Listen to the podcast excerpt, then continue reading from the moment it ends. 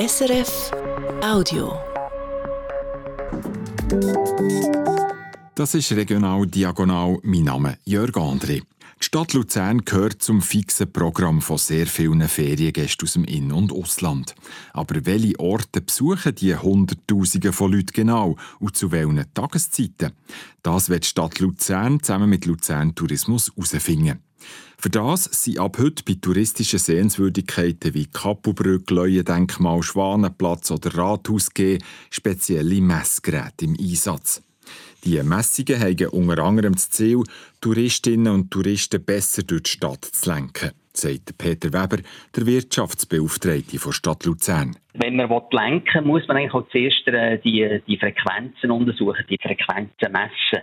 Es geht also sicher in erster Linie mal, wenn wir von Zielsetzungen reden, äh, um eine generelle Frequenzmessung, eine Durchgangszählung kann man eigentlich sagen, und damit will man eine Datengrundlage schaffen eine Datengrundlage für später, wo man vielleicht wirklich kann versuchen kann, die Frequenz oder die Personen äh, entsprechend zu lenken.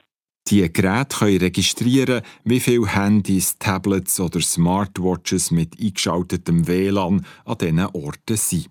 Dabei ist aber der Datenschutz gewährleistet, sagt Peter Weber weiter.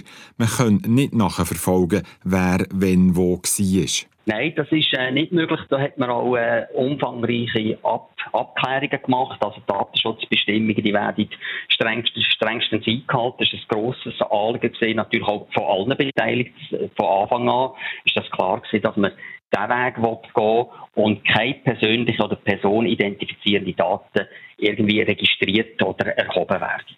Das Pilotprojekt, das es so in der Schweiz noch nie sonst gibt, läuft bis Ende Jahr. Dann werden die Daten dann auf einmal ausgewertet.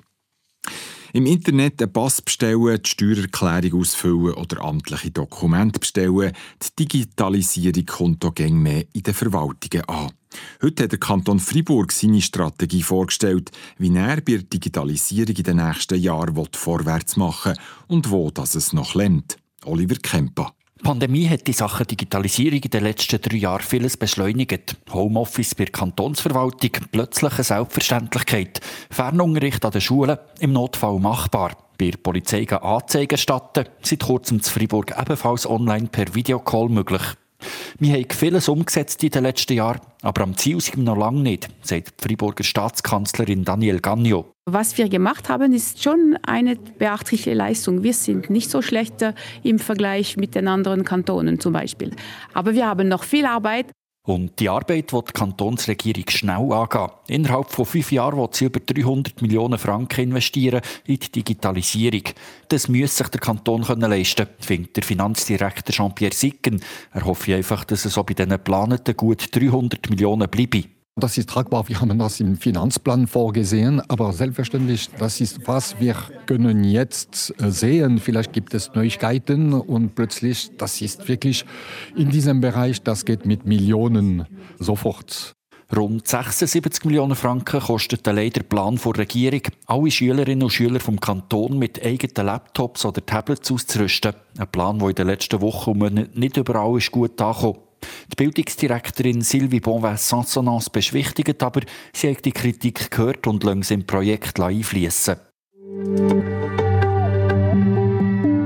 Schaffhausen ist die letzte Stadt in der Schweiz, die in ihren Schulen noch keine Schulleitungen kennt. Alle Schulen und Kindergärten werden seit rund 200 Jahren von einem Laiengremium geführt, wo unter anderem die Lehrerinnen und Lehrer einstellt und beurteilt und wo bei Problemen eingreift. Das soll sich jetzt aber ändern. Das Stadtparlament hat den ersten Schritt in Richtung geleitete Schulen gemacht.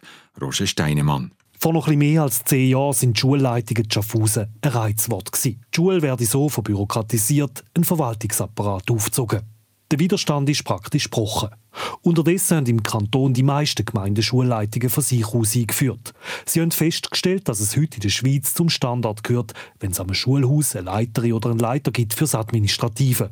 So, dass sich die Lehrerinnen und Lehrer auf ihre Kernaufgabe, das Unterrichten, können konzentrieren können. Die Stadt Schaffhausen soll jetzt nachziehen, hat im Stadtparlament Nathalie Zumstein von der Mitte gefordert. Nun scheint der Leidensdruck an unseren Schulen endlich doch so groß, dass auch Schaffhausen reif für Schulleitungen ist. Der Stadtschulrat, ein achtköpfiges Laiengremium, wo heute noch für das Administrative von allen Schulen zuständig ist, versucht in der Arbeit. Lehrerinnen und Lehrer wandern ab in Gemeinden, wo es geleitete Schulen gibt. Einzig der Mariano Fioretti von der SVP, selber Mitglied vom Stadtschulrat, hat dagegen geredet. Vor allem gestört hat ihn, dass mit der Degradierung vom heutigen Stadtschulrat eine wichtige Anlaufstelle für Eltern verloren geht, wenn Probleme auftauchen. Die Verwaltung hat dann die Oberaufsicht und die Führungskompetenz für alle Schulen und Kinder in unseren Schulanlagen. Der Mariano Fioretti hat allerdings allein gekämpft. Alle anderen im Stadtparlament haben für Schulleitungen gestimmt. Schon im Juni ist die Volksabstimmung geplant. Sagt auch das Volk das mal ja, dann ist die Stadt Schaffhausen ab 2025 bildungsorganisatorisch auf dem neuesten Stand. Das war ein Podcast von SRF.